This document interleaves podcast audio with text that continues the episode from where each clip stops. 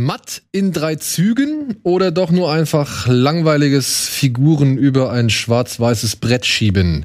Was ist dran oder was ist nicht dran am Hype um das Damen-Gambit?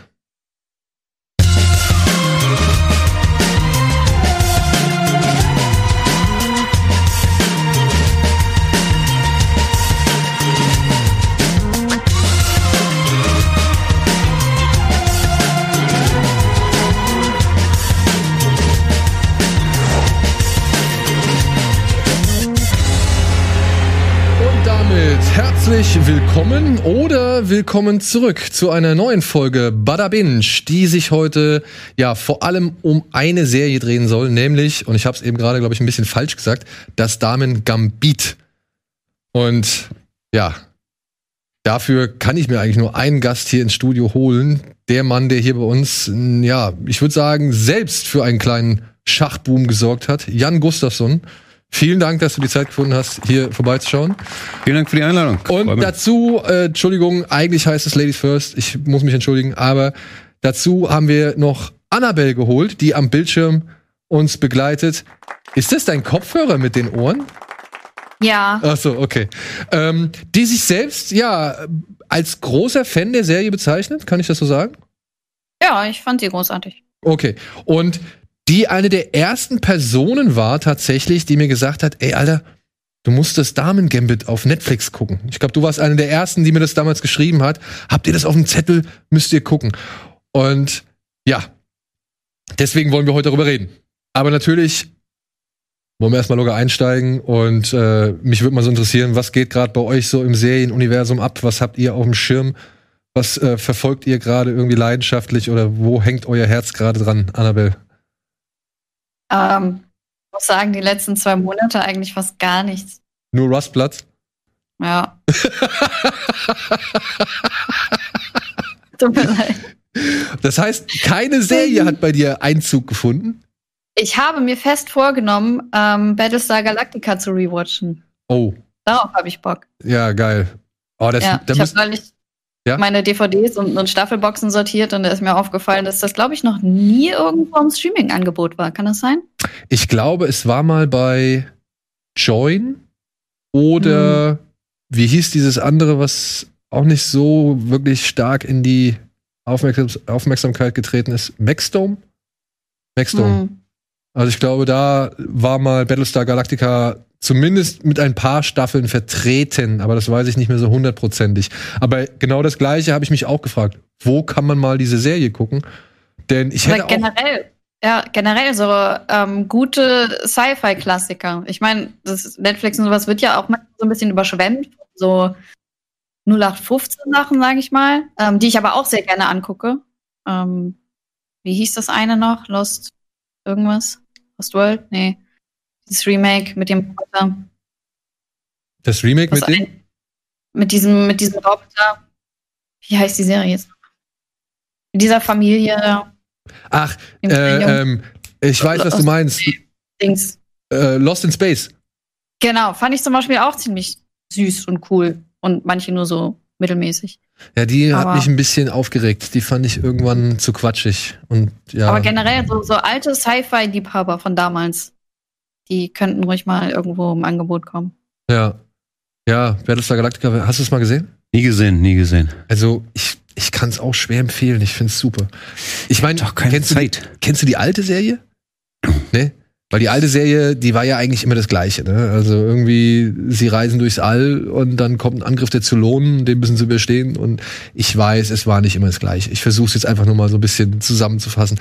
Aber das hat sich schon äh, auf einer doch sehr eindeutigen Formel ausgeruht. Und die neue Serie, wirklich, kann ich nur empfehlen. Die ist tricktechnisch, finde ich die super. Und auch von der Geschichte her selbst. Denn sie halt, sie verschwendet sehr viel oder sie, sie widmet sich sehr viel der Zeit, die die Menschheit versucht, im All ihre Gesellschaft aufrechtzuerhalten. So mit Presse und all so Kram. Und das fand ich schon, hat mich schon echt sehr begeistern können. Okay, schreiben wir auf die Liste der vielen Serien, die ich noch gucken muss. Aber das ist auch ganz so meins. Ich, ich, ich plane eher, anstatt dass ich gucke. Ja, aber für wann? Oder für was? was soll noch mehr passieren als jetzt? Glaubt ihr, die Isolation wird noch schlimmer? Ja. Ähm, was bei dir? Ja, ich tatsächlich auch nicht so viel, wie ich gerne würde. Man denkt ja mal jetzt Zeit, ich habe nicht so viel Zeit irgendwie tatsächlich so mit äh, Familie zu Hause, Arbeit, dies, das, zwei kleine Kinder. Aber was habe ich geguckt? Lass mich überlegen. Ich habe Lupin geguckt auf Netflix. Ähm, fand ich okay, so ein bisschen Bubblegum-mäßig. Ich fand den Hauptdarsteller ganz cool hier. Omar Sai heißt er, glaube ich, der ist gut gemacht. Aber sonst, ich war jetzt nicht so geflasht von seinen meisterhaften Intrigen. So konnte man schnell weggucken, aber war jetzt auch nicht kein Must-See, fand ich. Oh, da hatten wir letzte Woche ein paar andere Aussagen. Ah, okay, okay. Ich möchte äh, nichts gegen die Lupin-Krause. Dann ich angefangen bin auch nicht so besonders weit. Ein Projekt, das heißt Büro der Legenden. Sagt ihr das was? Nö. Das ist auch, ich glaube, auf Join, also nicht so leicht zu gucken. So eine französische Agentenserie. Zum Beispiel dieses Teheran. Ähm, das Ja. ist ja diese Apple Plus Serie. Die zweite Staffel basiert, nee, die erste Staffel Teheran basiert auf der zweiten Staffel Büro der Legenden und alle Leute, die ich kenne, feiern das sowas von Absagen. Beste französische Serie aller Zeiten, auch beste Agentenserie aller Zeiten. Also ich bin auch nicht besonders weit, bin aber angefixt. Da habe ich gerade in der ersten Staffel, gibt glaube ich vier, fünf Staffeln. Das ist Büro der Legenden auf Join. auf Join, ja. Auf Französisch heißt es irgendwie Bureau de Legend oder was weiß ich. äh, Legendär. ja. Auf Join, ich kenne mich noch nicht so gut aus. Ich glaube, die haben keine Untertitel. Ich glaube, da konnte man es nur auf Deutsch ohne Untertitel gucken, was nicht so meins ist, aber da bin ich auf jeden Fall jetzt drin. Okay. Was habe ich noch geguckt? Ich habe so vier Sachen, so Stückwerk, so The Wilds habe ich auch angefangen. Sagt ihr das was? Auf Amazon Prime? Da habe ich den Trailer zu gesehen, beziehungsweise ich sehe immer bei diesen Exclusives oder Empfehlungen, die am Anfang irgendwo auf der Startseite stehen, da sehe ich das hier und da, aber darüber hinaus nicht weiter informiert. The Wilds ist, ist nice. Also ähm, ist so ein bisschen so Lost Setup, so Flugzeugabsturz mit Teenage-Mädchen, so neun Teenage-Mädchen auf einer einsamen Insel kämpfen ums Überleben und intrigieren so ein bisschen gegen sich selber und so weiter und so fort. Bin ich immer dabei. Kinder, die ums Überleben kämpfen. Also, das ist eine feine Sache. Also Battle Ich glaube, ich Royale. habe Genau, genau. ich hab So, ja. reingeguckt und ich habe reingeguckt und fand es furchtbar irgendwie. So Teenie-Kram, genauso wie diese neuere Walking Dead Serie, so das kann ich, das kann ich mir gerade nicht mehr geben irgendwie. Das war Sehr nicht, trashig, aber ich war angefixt. Ja. Also, das war cool. nicht Fear the Walking Dead, sondern Oh, ich weiß es nicht. oh Mann. Ich weiß, dieses Titelbild war so ein bisschen Neonfarben oder so. Ja, ja, ja. Ja, da habe ich auch eine Kritik zu gelesen und habe mir gedacht, nö, da gucke ich lieber Walking Dead erstmal weiter, da habe ich noch so viel aufzuholen. Da ich auch aufgegeben nach einer Staffel. Es gibt zu viel Kram da draußen. Ja? Nee, das habe ich erst nach acht Staffeln irgendwie so eine Pause eingelegt und die habe ich seitdem nicht mehr aufgeholt. Ja. Aber das, das Büro der Legenden, das finde ich ganz, das interessiert mich. Mm, Check das mal ab. Äh, Ähm, Echt sehr, sehr gutes Zeug. Die Teenie-Serie interessiert mich nicht so wirklich. Äh, auch gutes Zeug, auch gutes Zeug. Und na, noch was? Ähm, zählt das als Serie? Ich habe auf Netflix dieses Pretend It's a City, diese Marty Scorsese, Fran Lebowitz, aber ist ja lustig, ist ja eher wie so ein Podcast, die hat halt gute Takes, kann man so gut weggucken, ne? Ja. Voll nice, aber Da habe ich zwar auch nur die erste Folge von gesehen, aber die hat mir schon ganz gut gefallen. Ich fand es ein bisschen, es ist so Scorsese-typisch äh, schnell, was den Schnitt und die Abwechslung von Bildern an, angeht, wo ich dachte, hm, ist es unbedingt notwendig bei einfach, wie du schon sagst, einem Podcast, wo jemand irgendwelche, sag ich mal, spannenden Takes erzählt. Aber auf der anderen Seite, it's Mardi, ne? Also es ist Scorsese so und warum nicht? Also dann, das irgendwo habe ich es dann akzeptiert und ich werde es mir auch auf jeden Fall noch bis zum Ende angucken. Ich bin gespannt, was die Frau noch an Flüchen und, und, und Meckereien irgendwie so bereithält. ja, ich fand's auch. Nice ist auch, ja, meine Art Humor so ein bisschen, so ein weiblicher Larry David ist sie ja auch, ne? So dieser Kirby-Enthusiasm mit Alltagsbeobachtungen, aber dann schon schön bitter und ja, ich fand's, ich fand's gut. Aber mir ging's ein bisschen so wie dir. Also ich auch dachte, ich brauche die ganzen Schnitte nicht und ich brauche nicht, dass ihr jetzt wieder durch die Stadt läuft. Setzt euch da einfach hin und labert. Aber, cool, dann fühle ich mich nicht ganz allein alt. Ja, so, aber wir sind ja hier zusammengekommen, um eben über eine Serie zu reden, die richtig eingeschlagen hat, möchte ich jetzt mal sagen. Sowohl als Serie, aber auch als, ich sag mal, Initialzünder oder Zündung für einen Schachboom. Sie heißt das Damen Gambit. So wird's richtig ausgesprochen auf Deutsch, ne? schon, ja. Und hier ist eine kleine ja, Recap-Zusammenfassung dazu.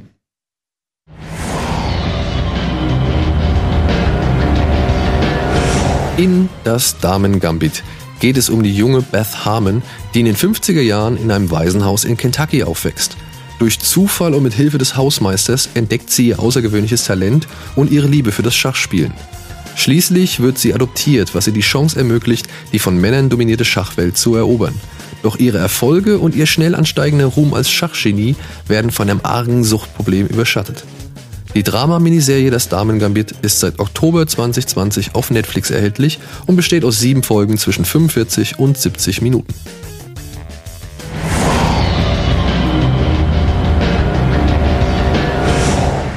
Ist mir das arge Suchtproblem ein bisschen durchgerutscht. Ähm, ja, fandst du, sie hatten äh, das arge Suchtproblem überschattet, das Schach? Oder ich frage mich, wie steigen wir ein? Ja, wir steigen mal ein, ja. Ah, Ich würde tatsächlich erstmal mit was anderem einsteigen, denn ich habe es ja schon gesagt, Annabelle war die erste, die gesagt hat, er hast schon Damen-Gambit gesehen. Und dann plötzlich kommen die anderen. Dann kommt, kommen Leute auf Twitter, dann kommen Leute übers Forum, dann kommen Leute hier aus dem privaten Umfeld, dann kommen Leute aus der Redaktion. Damen-Gambit, Damen-Gambit, Damen-Gambit.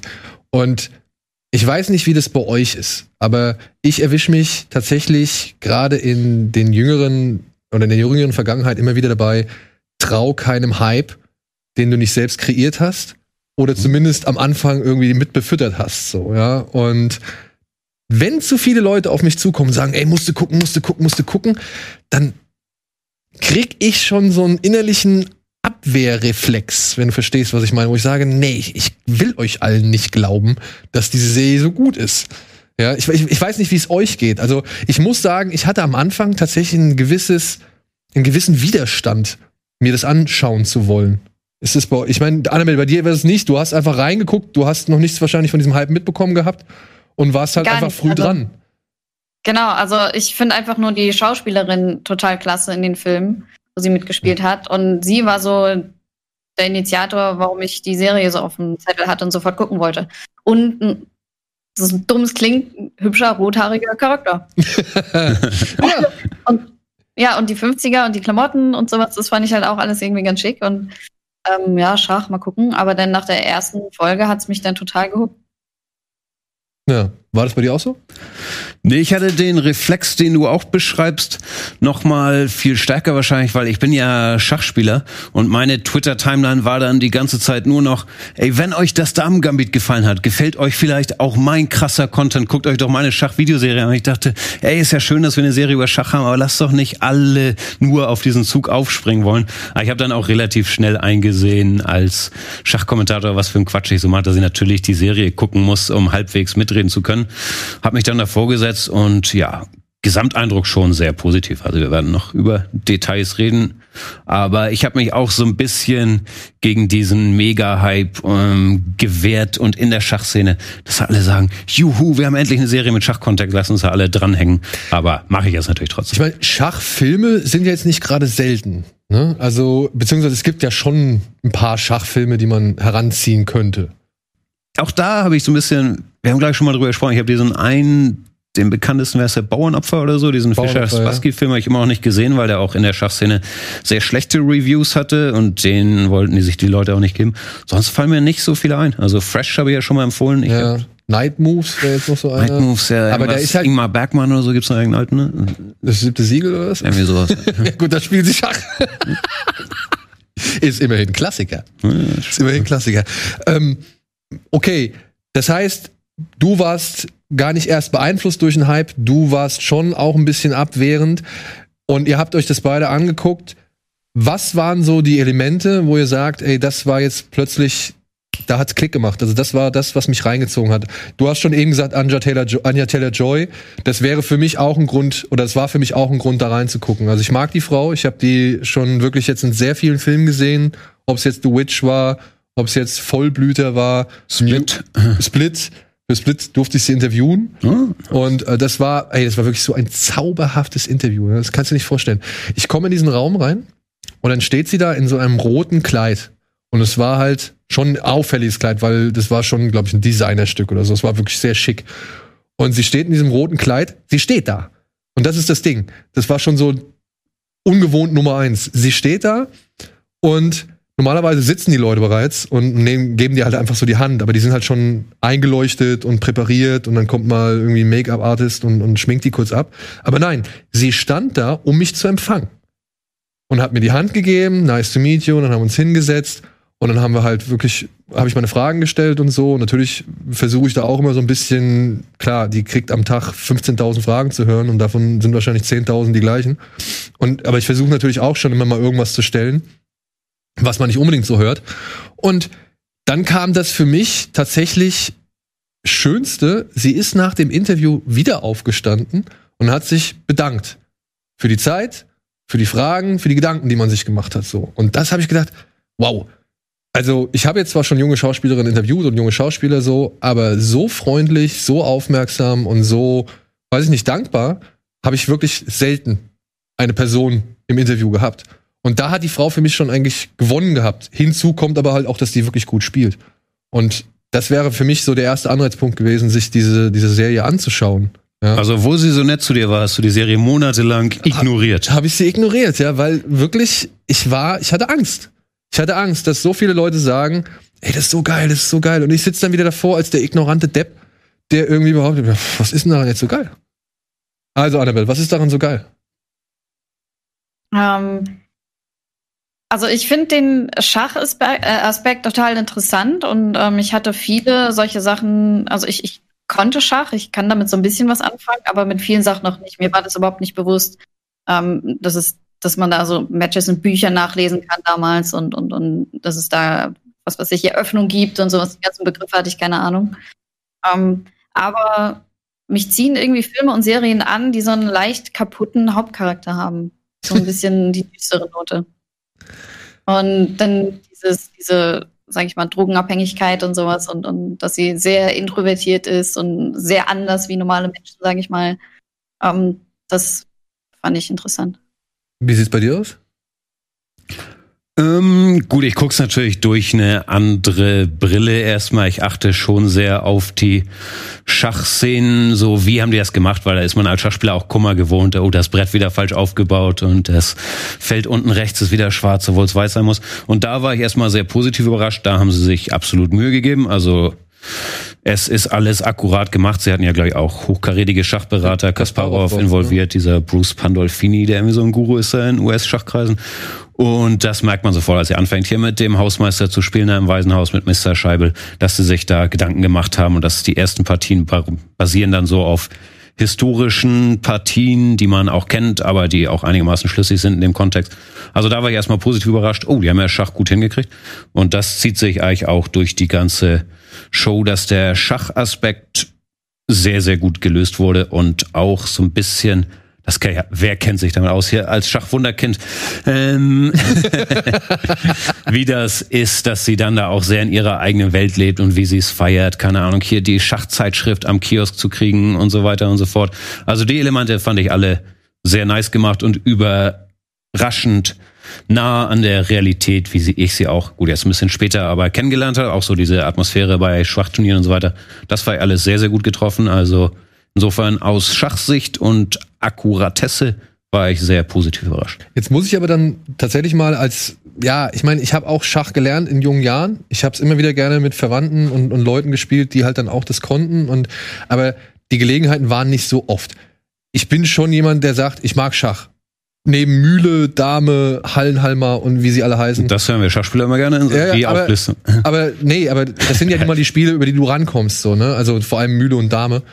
Und da muss ich sagen, hat mir Schach immer am besten gefallen. Allein durch die Möglichkeiten und die taktische Finesse so. Das finde ich cool. Ist ja irgendwo schon ein Kriegsspiel.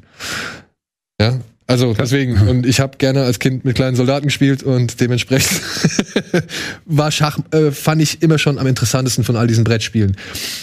Aber ich bin jetzt nicht der Profi und ich bin genau wie Annabelle. Ich würde sagen, so diese Partien, die legendär sind, die man anhand schon von wenigen Stellungen oder Zügen irgendwie weiß, okay, das ist die Partie, die der und der gespielt hat.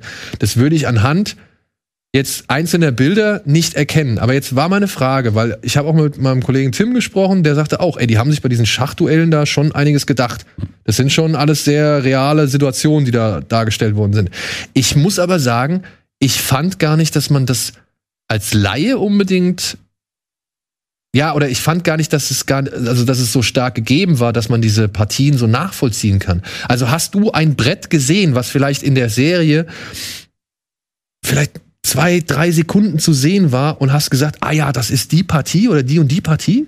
Ja, aber das ist halt meine Nerdbubble, meine Großmeistersicht. Das ist, worauf ich jetzt als Zuschauer ich denke auch nicht so unbedingt, oh krass, da werden die Leute erkennen, dass die und die Partie. So, ich achte erstmal darauf, haben die sich Mühe gegeben, macht das überhaupt Sinn? Weil ich glaube, das ist auch wichtig, damit so eine Serie gut werden kann. Wenn sie den Schachpart nicht auf die Reihe kriegen, dann ist der Rest glaube ich, auch nicht glaubwürdig. Und da war ich schon mal positiv überrascht. Aber ja, ich habe wirklich, als sie mit Mr. Scheibel schon gespielt hat, so ein paar Tricks aus alten, bekannten Büchern gesehen und dieses eine Damenopfer mit, wie heißt der Typ, der vom Schachclub kommt, Mr. Ganz oder so. Da ja. spielen wir dieses Dame der Acht Schach am Ende. Das ist so eine bekannte Kombination. Und ja, da haben sie sich schon Mühe gegeben, auch dass sie mit dem Schäfermatt ein ich will es nicht zu mal, dass wir mit dem Schäfermatt einsteigen, was so der erste Trick ist, den man häufig lernt, ihr vielleicht auch, wo er am Anfang hier Läufer raus, Dame raus und dann Schachmatt auf F7 setzt. Ja. Also das war schon alles glaubhaft und gut gemacht. Eine Situation, die ich auch abgrundtief hassen würde, wenn ich äh, ja in einem Spiel säße. Aber ja, ich, ich habe mich halt wirklich gefragt, ist das dann doch so erkennbar für die Schachprofis anhand ja, der Bilder, die sie machen. Okay, das finde ich faszinierend. Das finde ich für wirklich faszinierend. Der Mann, der diese Serie ja gemacht hat, Scott Frank heißt der, glaube ich, oder ja, Frank Scott, ja. äh, der hat ja schon geile Sachen gemacht. So, ne? Also, und es ist schon erstaunlich, der hat das Drehbuch geschrieben, der hat Regie geführt und der hat, glaube ich, sogar geschnitten. Ja. Und da muss ich sagen, ist ihm meiner Ansicht nach auch etwas gelungen, was man eigentlich fast nur in amerikanischen Filmen sieht, dass man aus diesem eher ruhigen Sport oder diesem ruhigen Spiel, was ist dir lieber? Das ist ziemlich vorstellig, ne? Ähm, ja, dass sie daraus ein Event machen, dass sie daraus einen spannenden Thriller machen, so. Ja, also das fand ich halt das Coole.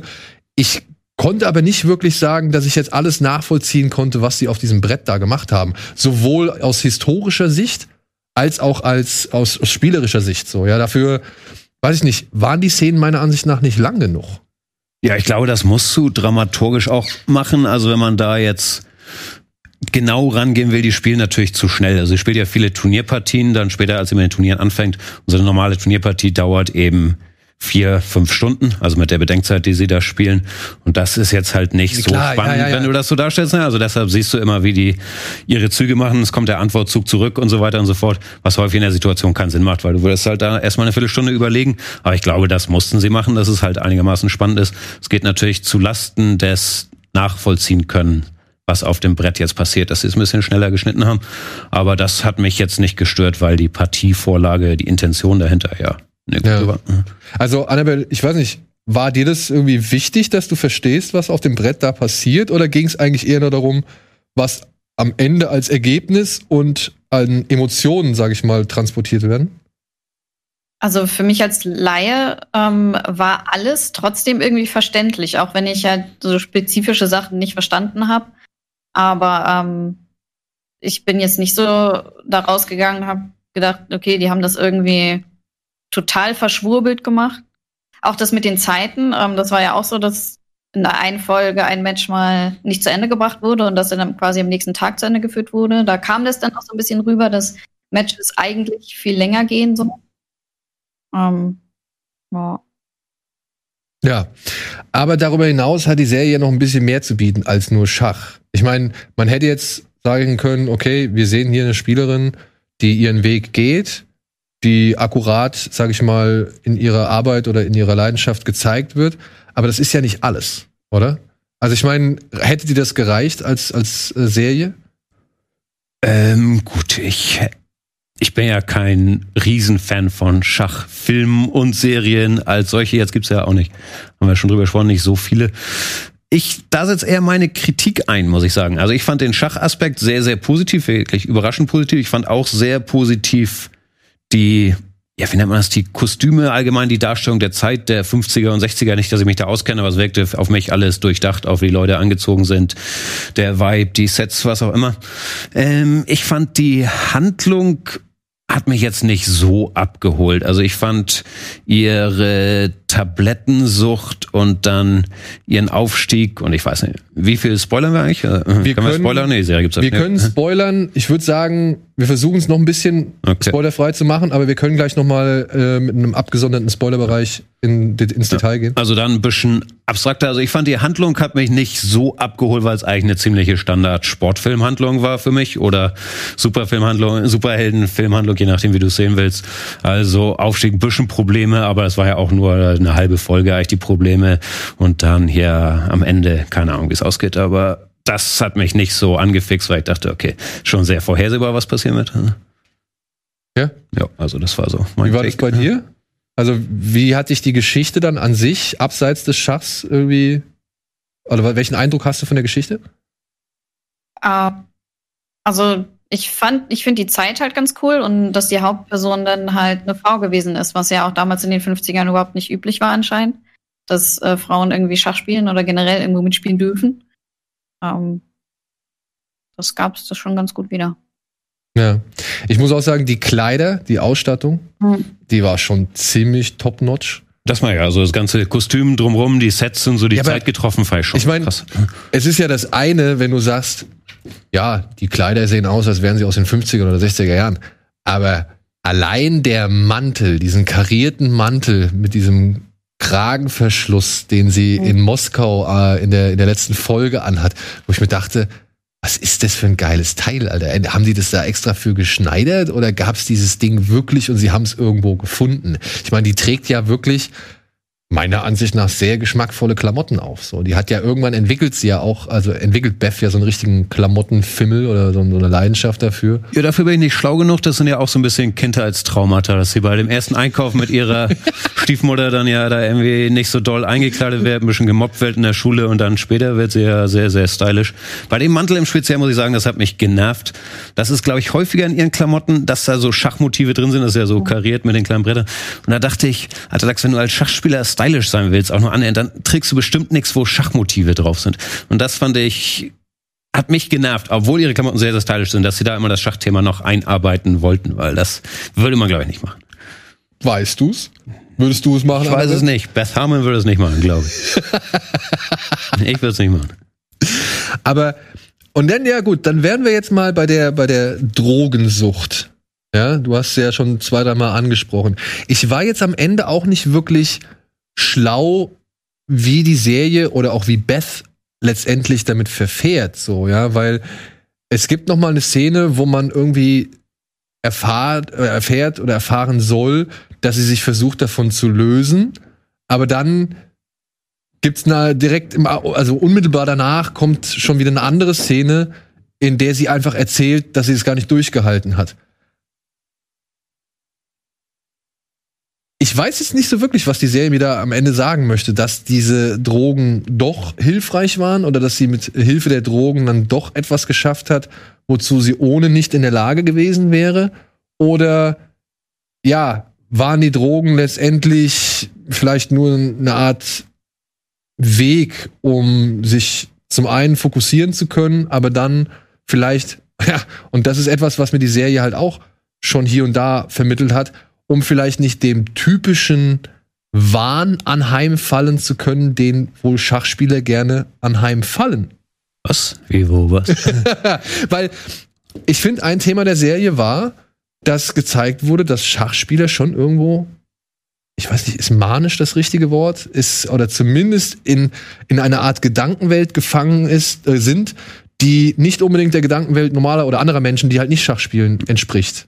Kann man das so sagen? Ja, also das fand ich auch okay getroffen. Da schweift jetzt ein bisschen ab, aber die Serie spielt ja auch so mit ihrer Social Awkwardness, trifft aber, glaube ich, keine Aussagen dazu, ob das jetzt so in Richtung auf dem Spektrum autistisch, Asperger, was auch immer sein soll oder nicht. Also das wird so angedeutet, aber nicht rausgearbeitet.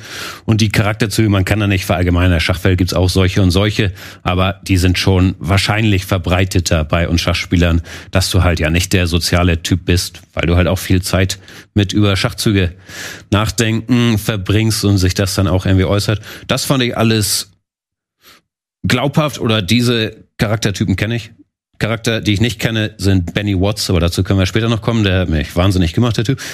Ähm, was ich nicht verstanden habe, ist auch wie bei dir so ein bisschen, was mir diese Drogengeschichte sagen will. Also am Anfang ist klar, im Waisenhaus kriegt sie das Zeug, dann. Und das fand ich schlimm. Also wirklich, das fand ich einen ganz coolen Aspekt, wo man so gesellschaftliches noch mit eingearbeitet hat, dass die da wirklich offenbar in der Lage oder äh, gedacht haben, ja, wir geben jetzt unseren Kindern Lithium, so, damit die halt auf jeden Fall ruhig gestellt sind. So, also das fand ich schon einen bitteren Aspekt, den man, mit dem man direkt da diese Serie eröffnet Habt ihr das recherchiert? Ich wollte es recherchieren, habe es nicht getan. Das war ja wohl wirklich Gang und Gäbe in den, das ist in den 50ern und wurde dann irgendwann abgeschafft oder ist Der- das noch Praxis? Was ist da Phase? Ich habe keine Ahnung. Ich habe es den erstmal abgekauft. Also ich könnte mir vorstellen, dass die das wirklich mal so gehandhabt haben. So. Ich auch. Jetzt Also, in auch, jedem ne? Waisenhaus, aber ich meine, weil sie es ja auch dann irgendwann sogar offiziell beenden, Ja. wo sie sagen, okay, die Kinder kriegen das jetzt nicht mehr, wo ich mir mal gedacht habe, okay, ihr habt aber vorher genug Kinder drauf geschickt, so. Und das fand ich schon, deswegen, das fand ich nicht verharmlosend oder so, sondern das fand ich tatsächlich ein bisschen finster einfach. Ja, nee, das fand ich auch düster, so wie damit umgegangen wurde, das wurde irgendwie immer, so ein bisschen aufgelassen. Sie spart ihr ja irgendwie, damit sie nachts irgendwie krasser die Figuren visualisieren kann auf was auch immer für Drogen das da sind, die sie ja nimmt. Und dann wurde mir später nicht so ganz klar, ist sie jetzt noch da drauf? Hat Benny sie davon runtergebracht? Ist sie jetzt clean? Ist sie jetzt wieder unterwegs? Und das irgendwie den Aspekt, weiß ich nicht, der wurde dann so ein bisschen verloren. Es ging düster los, so auch mit diesem Foreshadowing, so gewöhn dich nicht zu sehr an das Gefühl und so weiter und so fort. Aber später ging mir das so ein bisschen unter und dann fand ich ihren Fall und Recovery irgendwie da. War Konnte ich nicht, kam ich nicht so ganz mit. Es war zu abrupt. Genau, ne? Es war ein bisschen, es wirkte so wie so ein bisschen angeflanscht, wie so hinten dran geklatscht. So, dem, dem brauchen wir auch noch den Breakdown. Ja. Und ja, zwischen Breakdown und letztendlich dem Ende der Serie ist dann aber nicht mehr viel Zeit. Das meine ich ja, da war irgendwie so der Eindruck, dass, oh, was haben wir dann noch für Sports-Movie-Tropes, die wir noch abarbeiten müssen? Ja, wir brauchen noch den Fall der Heldin und dann das Comeback und das wäre dann aber irgendwie in einer halben Folge abgefrühstückt. Also da war mir, fehlte mir so ein bisschen die. Ja. Wie siehst Tief- du das? Wie hast du das wahrgenommen, Annabelle, bezüglich der, der Sucht, so gesehen? äh, also ich fand das eigentlich ganz cool, dass sie, als sie dann quasi auch noch ziemlich am Anfang, das ist kein wirklicher Spoiler, ähm, halt eine andere Familie aufgenommen wurde und dann erstmal ein neues Leben gestartet hat, dass das dann so ein bisschen abgeflacht war. Äh, ich fand den Charakter der Mutter äh, ganz toll irgendwie, auch ganz liebevoll und interessant, aber auch, ja, ja. Und ähm, dass es dann so langsam wieder anfing, wo sie wieder anfing mit Schachspielen und ja, es gibt ja Turniere, ich kann ja tatsächlich gewinnen. Und dann sieht sie quasi die Mutter nehmen und dann fängt sie ja wieder an. Ich fand das eigentlich, also es nahm jetzt nicht viel äh, Storyline ein, aber es war doch immer so ein kleiner Hintergedanken, dass sie halt selber denkt, ich brauche das jetzt, um konzentrierter spielen zu können. Irgendwie. Und glaubst du, die Droge war letztendlich hilfreich oder hinderlich? Weil das ist halt, wie gesagt, so mein, mein, meine Frage, die ich am Ende der Serie habe. Hm. Also ich glaube einfach, das war, keine Ahnung, wie sehr auf- auf sie ausgewirkt hat, aber ich glaube, das war halt auch viel psychisch dabei, dass sie meint, sie braucht das. Ob Hm. sie es jetzt wirklich gebraucht hat oder nicht. Also wie ich es verstanden habe, aber es war für mich halt auch ein bisschen unklar, dass sie es am Anfang definitiv es ihr hilft, weil sie halt dadurch visualisieren kann und sie ja auch das Gefühl hat, sie braucht es, um zu gewinnen. Sie geht ja auch dann zwischendurch, als sie, wie heißt er, Belt gegen Beltic spielt oder was weiß ich, auf Toilette und werft nochmal ein. Aber dass dann die Message sein soll am Ende, dass sie davon runterkommt und dass sie dann clean Mhm. nochmal besser spielt. Dass das die Message sein soll, aber das kam für mich nicht wirklich Nee. deutlich rüber. Also. Ich muss auch sagen, letztendlich war es dann nicht so die Geschichte oder der Kern der Geschichte, der, den ich für mich da rausgeholt habe. Also es ging nicht da, also es ging nicht für mich primär darum, dass sie irgendwie eine Tablettensucht oder sonst irgendeine Sucht, sag ich mal, überwindet, sondern was ich halt, und das hätte ich nicht gedacht, ich war halt am Ende der, der siebten Folge, da war ich an zwei Stellen echt gerührt, weil ich mich zum einen für, ja, einen sportlichen Erfolg, sag ich mal, gefreut habe und zum anderen aber halt mich wirklich darüber gefreut habe, dass sie jetzt so innerlich irgendwie im Frieden ist. Also, dass sie jetzt halt, sag ich mal, da angekommen ist, wo sie vorher nie war, nämlich bei den Menschen. Wenn ihr versteht, was ich meine. Das hat mir halt, das ging mir echt ans Herz und das hätte ich nicht gedacht. Und ich glaube, das ist ein großer Verdienst von Anja Taylor, Anja, Taylor Joy, weil ich diese Figur, wie sie das macht, das finde ich groß, das finde ich wirklich groß, weil sie ist zum einen so ein bisschen hochnäsig, so ein bisschen tussihaft, sag ich mal, aber gleichzeitig ist sie aber auch, finde ich, bringt sie es für mich immer rüber, als wäre sie ja neugierig und interessiert und möchte Sachen ausprobieren. Und dann ist sie am Ende auch mal schon ein bisschen naiv und unbedarft, weil sie ja eben nie alles so kennengelernt hat wie andere Menschen, ja. Und ich finde, sie macht das echt gut. Und deswegen habe ich mich am Ende auch echt für sie gefreut. Hm. Sie bleibt halt immer so in ihrer eigenen Welt, so die schon die kleine Außenseiterwelt ist, aber darin hat sie dann auch schon Selbstvertrauen und ist auch komplett zufrieden damit. Sie will sich nicht komplett umkrempeln, sondern akzeptiert einfach, ey, ein bisschen anders wie die anderen Leute. Jetzt von der Party ab, ist mir egal. Äh, Ich glaube nicht, dass sie zufrieden ist. Ich kenne das auch so ein bisschen die Erfahrung tatsächlich, wenn du halt so tief in so einem Thema bist und da auch gut drin bist und daran auch aufgehst. Du willst ja trotzdem irgendwie in der normalen Welt auch stattfinden. Und das finde ich ist auch schön rausgearbeitet, auch durch ihre Schauspielleistung, weil ich fand auch, sie macht das überragend. Dieses ein bisschen distanzierte, was als arrogant ausgelegt werden kann oder Tussia, wie du sagst, aber auch einfach Unsicherheit sein kann. Aber auch, sie hat ja dieses Interesse, sie will ja auf die Partys gehen, sie experimentiert ja auch mit Sexualität und findet nicht so richtig was am Anfang und dann manchmal, ja, es, da gibt's ja auch diese Kurve und dann am Ende war ich auch ich war jetzt, ich weiß nicht, welche zwei Stellen du meinst. Bei einer Stelle war ich auch sehr gerührt, ganz am Ende, wo sie dann da im Park geht und ja, Genau, ein bisschen man merkt, sie ist angekommen. Das fand ich auch, ja, haben sie schön gemacht. Davor die eine Szene hat mich genervt, wo ihr applaudiert wird. Äh, Ich möchte es nicht spoilern, aber die, die Szene hat mich hier aus Schachspielersicht sehr genervt. Ähm, aber was ich sagen wollte, war, ich fand ihre Schauspielleistung auch überragend und wie sie dieses, ja, so leicht introvertierte, wie auch immer, aber trotzdem interessierte, dass sie das Wissen so irgendwie auf sich, in sich aufsaugt, nicht nur über Schach meiner Meinung nach, sondern auch über die Umwelt, wie Menschen so funktionieren und so weiter, ohne dass sie dafür jetzt viele Worte braucht. Das fand ich sehr, sehr stark. Sie gemacht. versucht sich ja immer, sag ich mal, über all die Leute, die sie durch, den, durch das Schach kennenlernt, versucht sie sich ja so ein bisschen an eben die Welt, die ihr bisher verborgen blieb, irgendwie ranzutasten. Ja. Indem sie dann halt gewisse Sachen übernimmt, indem sie halt gewisse Musik hört, Klamotten sich holt, mal was isst oder sonst irgendwas. Also, und das fand ich auch sch schön zu sehen, weil diese Figur ist nicht generell dafür da zu sagen, ey, alle Männer zu der Zeit waren doof, so, sondern es ist okay, dass diese Frau versucht, ihren eigenen Weg zu gehen. So. Und das, finde ich, gibt einem sowohl als männlicher wie weiblicher Zuschauer ein gutes Gefühl mit, so. Weil ich fand das eigentlich vollkommen legitim. Ähm, da, klar, die Gesellschaft war damals eine andere und die gesellschaftlichen Zwänge und die, die Einstellungen oder die, die, weiß ich nicht, Vorurteile, die waren damals halt völlig anders.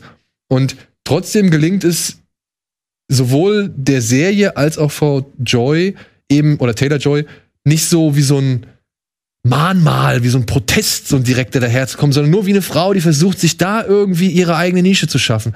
Und das fand ich, das hat mich, das hat mir gefallen. Ja, unterschreibe ich. Ja.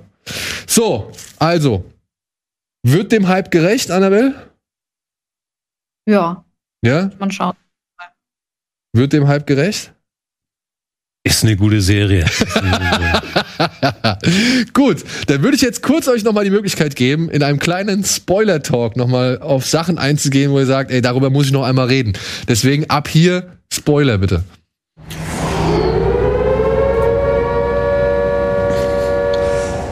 So, gibt es aber noch Details, die ihr noch einmal ganz, ganz speziell hervorheben wollt, weil sie entweder so geil waren oder weil sie eben so furchtbar waren? Ist kein Spoiler unbedingt, aber das liegt mir auf dem Herzen. Ist ein größeres Thema, was man aufmachen könnte, die männlichen Charaktere allgemein in der Serie.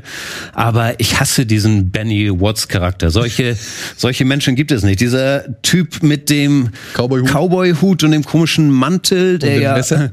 dem Messer am Gürtel, der ja trotzdem irgendwie sehr arrogant von sich eingenommen ist, gleichzeitig aber auch irgendwie ja von allen anderen rundherum akzeptiert wird. Also wir kennen auch im Schach arrogante Leute, wir kennen extrovertierte Leute, aber dass so ein Typ so abgefeiert werden würde mit seinem Cowboyhut und die alle an seinen Lippen hängen. Also er ist der beste Schachspieler in den USA, aber trotzdem solche Leute gibt es nicht. Also weder in der Schachwelt noch sonst wo. Der Charakter hat mich genervt. Ich fand ihn eigentlich ganz cool. ja, das ist hier, ne? Jo Joran Rees, ne? Thomas ja, Brody genau. Sangster aus Hm. Game of Thrones. Oder auch von, von Godless musste ich so lachen. Da spielt er ja auch so einen Western-Typ mit auch seinem Hut und Ja. Und er war der kleine Junge am Flughafen von Liam Neeson in Tatsächlich Liebe. Oh, das sei ich nicht gewusst. Ja, ich weiß nicht. Der ist auch kein schlechter Schauspieler. Ich fand nur den Charakter äh, Ja, bei dem Charakter, ich muss auch so denken, bisschen drüber. ich fand es vor allem schade, dass ich verstehe das, was du sagst, ne? Ich meine, aber ich sehe das trotzdem immer noch im zeitlichen Kontext. Natürlich. Ne, auch in den 60er gab es solche Leute nicht. Nee, nee, nee, nee. Ich, ich meine, was die männliche, was die männliche Abwehr ihr gegenüber angeht, ne? Also das, das verstehe ich. Da sind tatsächlich einige männliche Charaktere, die, äh, sag ich mal, ziemlich dumm rüberkommen oder halt, ja, typisch Mann rüberkommen. Aber ich kann die dann insofern, weiß ich nicht, kann ich damit leben, weil ich halt sehe, dass das damals alles noch viel stärker ausgeprägt war als heutzutage. So. Ich mag auch gar nicht sein Verhalten ihr gegenüber. Da finde ich nicht, dass er jetzt irgendwie sexistisch oder so rüberkommt. Ich finde allgemein das Auftreten des Charakters, wo ich dabei bin, über männliche Charaktere zu lästern. Der Schachweltmeister Borgoff, Borgoff. heißt er, glaube ich, ne? oder soll ja Schachweltmeister sein, wird nie so explizit gesagt. Den fand ich, grundsätzlich fand ich den Charakter okay. Der basiert sehr stark auf Spassky, der das Match gegen Fischer damals verloren hat, aber auch ein überragender Spieler war. Sie kann man ja drüber streiten, ob sie so eine Art weibliche Fischer sein soll. Gibt es Elemente, gibt es auch Unterschiede. Aber mich hat wahnsinnig gemacht, dass Borgoff, als er eine wichtige Turnierpartie verliert gegen sie am Ende, dass er dann hier, keine Ahnung, eher so pathetisch den König überreicht und sich dann hinstellt und klatscht. Also Spassky soll das wohl mal gemacht haben, Herr Fischer. Aber ich kenne keinen Schachspieler, schon gar nicht auf dem Niveau, der jetzt eine wichtige Partie verliert. Er weiß ja, dass das eine ernsthafte Gegnerin ist. Und dann sagt, hier, ich überreiche dir den König, ich umarme dich und klatsch dir Applaus. Also das machst du nicht als Wettbewerber auf dem höchsten Level. Nein. Weiß mal, ich nicht, also- habe ich noch nie gesehen. Als Anerkennung? Ja, du gibst die Hand und du kannst ja auch fair sein und dann warme Worte finden und sagen, ey, hast du krass gespielt und du bist auf meinem Level, was auch immer. Aber so froh zu sein, dass man verloren hat als alterner Weltmeister, der da seinen Posten behalten will. Aber er wird Da ja gab schon. es ja auch schon, Ja, sorry.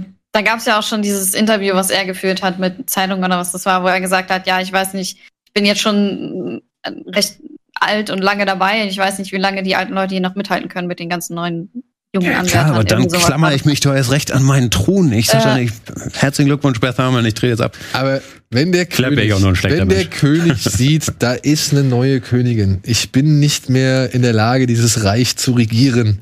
Ich muss abdanken und ich habe verloren oder ich habe erkannt, dass es hier einen viel besseren gibt als mich oder einen besseren gibt als mich.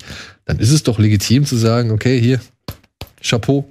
Chapeau auf jeden Fall, aber dass er sich so gefreut hat, dass er abgelöst wird, nehme ich ihm nicht ab. Ich glaube, Ich glaube, er hatte schon, ich glaube, er hatte schon am Ende ein bisschen Respekt, weil er hat ja später, glaube ich, auch noch mitbekommen, dass sie extra Russisch gelernt hat oder so. genau. Hat, hat er das mitbekommen? Das hat er Ich mitbekommen, glaube, ein weil kleines bisschen Respekt sollte er ihr schon. Nein, natürlich, er soll ja auch Respekt zollen. Der ist ja auch hoch verdient. Und das Russisch lernen ist auch normal, das hat Fischer auch gemacht in der Zeit, weil es einfach die ganze gute Schachliteratur auf Russisch war. Das war jetzt nicht, um in Moskau mit Leuten labern zu können, sondern du musst die Schachbücher und die Notation entziffern können auf Russisch. Deshalb Ja. haben die guten Nicht-Russen zuerst alle Russisch gelernt. Aber ich muss sagen, dafür, dass man Borgoff auch als jemand kennengelernt hat, der vorher schon gegen sie gearbeitet hat, vehement gegen sie gearbeitet Hat er? Naja, ich meine, es gab in, in, wo war das, glaube ich, Paris, dieses eine Turnier, wo Ja. sie schon das erste Mal gegen ihn verloren hatte. Da gab's ja schon so Mauscheleien und da wurde sie ja so ein bisschen abfällig behandelt. Hatte ich nicht den Eindruck. Also Obwohl da ist er- er, eher er- noch er überlegen, noch aber cool er war, war. eigentlich Er immer sagt- korrekt. Hm? Er war noch cool, er sagt ja noch so, ja, ey, sie ist wie wir, verlieren ist keine Option für sie. So. Ja, genau. Und ähm, trotzdem, aber da wurde schon versucht, sie noch klein zu halten. So. Na, da hat er sie noch nicht so als Bedrohung gesehen, glaube ich. Aber was ich noch als sehr positiv empfunden habe, weil das ja auch eine Verlockung ist für so eine Serie, das so kalten Krieg ma zu machen und die bösen Sowjets, Ja. fand ich, haben sie nicht gemacht. Die Falle sind sie nicht getappt, sondern die Russen, wir haben ja viel mit Russen zu tun im Schach, sind ja auch Menschen, die sind auch alle verschieden. Da gibt solche und solche. Und das fand ich nice, dass Borgoff jetzt nicht als böse dargestellt wurde, auch das Kind, gegen das sie spielt hat, Ja. der 13-Jährige, der ja auch so naive Fragen stellt und so. Das fand ich, was schön gemacht hat. Das fand ich auch schön gemacht. Also gerade die, die Partie gegen das Kind. Mhm. Und trotzdem fand ich aber dann auch nochmal schön zu sehen, wie sie so ein bisschen den Kalten Krieg haben mit einfließen lassen. Ja, klar, aber nicht Wenn da so. gewisse Sicherheitspersonen dabei sind, die sagen, ey, bei dem kleinsten Anzeichen von irgendwie, ich will hier raus, ne, gib uns Bescheid. Das, das fand ich aber auch wieder, also das ist noch so ein Element, was es die Serie schafft, problemlos mit einfließen zu lassen, ohne dass es zu auffällig oder zu unterfüttert wirkt. Oder, oder Ja, und nicht zu schwarz-weiß, ne? Da finde ich, haben Genau. sie die Grautöne schön getroffen, dass auch beide Seiten ihre Sicherheitsleute dabei hat. Sie kriegt ja auch einen mit Borgoff, hat auch seine zwei KGB Genau. oder was die sind, Leute. Ne? Ja. Also, das war, haben sie alles gut gemacht. Ja. Aber, Generell die Balance, sorry, nee, mach, sag, sag. Delay. Nee, Generell äh, die Balance zwischen den ganzen Nebencharakteren auch. Ich hatte manchmal das Gefühl, oh nein, jetzt wird da irgendwie so ein Duo draus oder irgendwie sowas. Aber ähm, die hatten alle nicht zu viel Gewicht, finde ich. Das fand ich eine sehr gute Balance. Ganz kurze Frage noch. Wie fandet ihr diesen Cavalry-Moment, also ihre ganzen Ex-Sparringspartner, Lover und so weiter dann zusammenkommen und ihr helfen? Fand Da- ihr das rührend oder Da habe ich gedacht, nett, ja, sympathisch, aber ist es wirklich im Dienst der Sache? Weil klar, ne, sie kann nicht alles allein schaffen und so weiter und, und Ratgeber sind wichtig und gut, aber ich hatte Angst, dass das jetzt so wirkt, als würden, würde sie ohne die Jungs nicht gewinnen. Und das hätte ich kontraproduktiv zum Rest der Serie empfunden. Aber dann kommt ja der Move von Borgoff, der wohl nicht äh, geplant war, beziehungsweise nicht vorhergesehen wurde.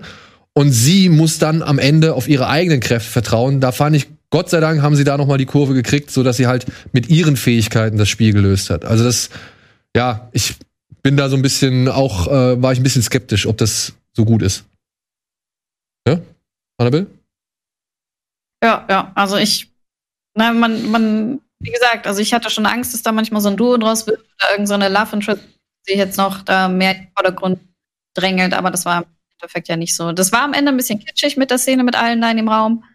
Ähm, Aber ein Ja. bisschen Kitsch darf's. Ich fand es ein bisschen Quatsch, aber ich fand es auch schön, muss ich sagen. Ich war ein bisschen gerührt. Auch, Ja, ne? genau. Also, können wir das zusammengefasst sagen? Es war ein bisschen Quatsch, aber es war vor allem schön.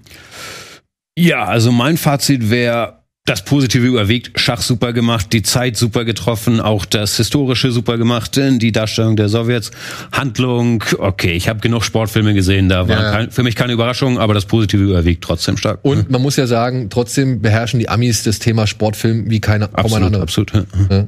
Ich weiß nicht, willst du noch was hinzufügen, Annabelle? äh, nö, gar nicht. Cool. Nö. Dann Bedanke ich mich ganz herzlich. Kurz noch eine Erwähnung, den werden wir vielleicht noch mal versuchen hinzuzuholen oder beziehungsweise zumindest zu einem Statement zu bewegen. In Folge 6, glaube ich, ist es. Da guckt man einfach unvermittelt zu. Uke Bosse, ne? Oder sitzt dann Uke in so einer Pressekonferenz und stellt Fragen. Im O-Ton haben sie ihn nicht synchronisiert, sondern da haben sie ihn so gelassen, wie er Englisch spricht. Auf Deutsch haben sie ihn synchronisiert. Fand ich nicht passend, die Stimme. Muss ich dazu sagen. Aber ich hoffe, Uke, du wirst uns mal kurz hier und da noch mal ein kleines Statement dazu geben, wie es dazu kam und was du von dem Dreh berichten kannst. Ansonsten bedanke ich mich ganz herzlich bei euch beiden, dass ihr Oh, mit mir. Ja, Ich habe noch eine Sache. Äh, basiert auf einem Buch. stimmt. Das, Das ist der ja Typ, der der Hustler geschrieben hat. Genau. Der, genau, Haie der Großstadt geschrieben hat, aber auch die Farbe des Geldes geschrieben hat. Also seine Bücher waren schon Vorlage für diverse Sportfilme. Und man sieht auch, Große- 83 ist geschrieben, man sieht auch, von wem er inspiriert wurde, halt sehr stark. Diese Fischer-Spassky-Dynamik, die hat er auch in den Charakteren drin. Also ja, war schon sehr interessant auch im Ja. Kontext der Zeit. Cool. Dann danke ich euch. Was hast du gesagt? fiel mir noch ein, ja. Okay, genau. Dann danke ich euch herzlich. Ich danke euch herzlich fürs Zuschauen. Lasst uns gerne eure Meinung da, wie ihr zu The Queen's Gambit oder das Damen Gambit steht. Und ansonsten sehen wir uns ja nächste Woche, übernächste Woche, wann auch immer, hier auf dieser Frequenz. Tschüss.